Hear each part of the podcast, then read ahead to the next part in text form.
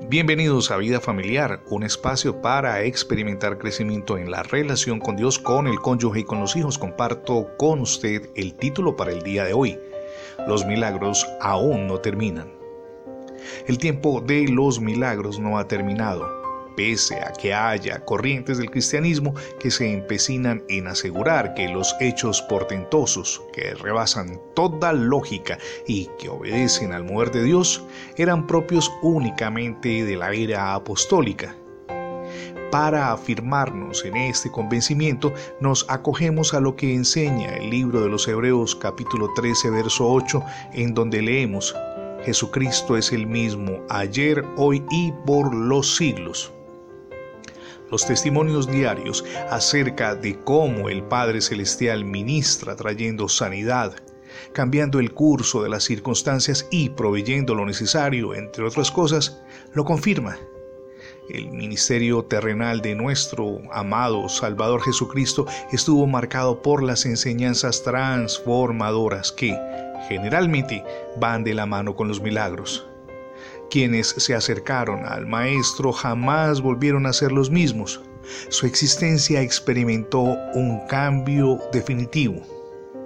La palabra nos enseña, pero su fama, dice el autor Lucas, se extendía más y más y se reunía mucha gente para oírle y para que los sanara de sus enfermedades. Mas Jesús, anota el evangelista, se apartaba a lugares desiertos y oraba. No hay registro porque además sería innumerable del número de personas que fueron sanadas y tampoco hay registro de los males de los que fueron librados. Igualmente las ataduras de Satanás sobre las personas se rompieron. Mi amigo y mi amiga, Dios desea obrar un milagro. Esa era ese tiempo de los milagros no ha terminado. Y ese milagro lo necesita usted en su vida, en su relación conyugal. Desconozco cuál sea el problema con los hijos. No sé cuál sea la circunstancia, vuelvo y le repito. Pero en algo en lo que sí quiero insistir es en que Dios desea obrar ese milagro.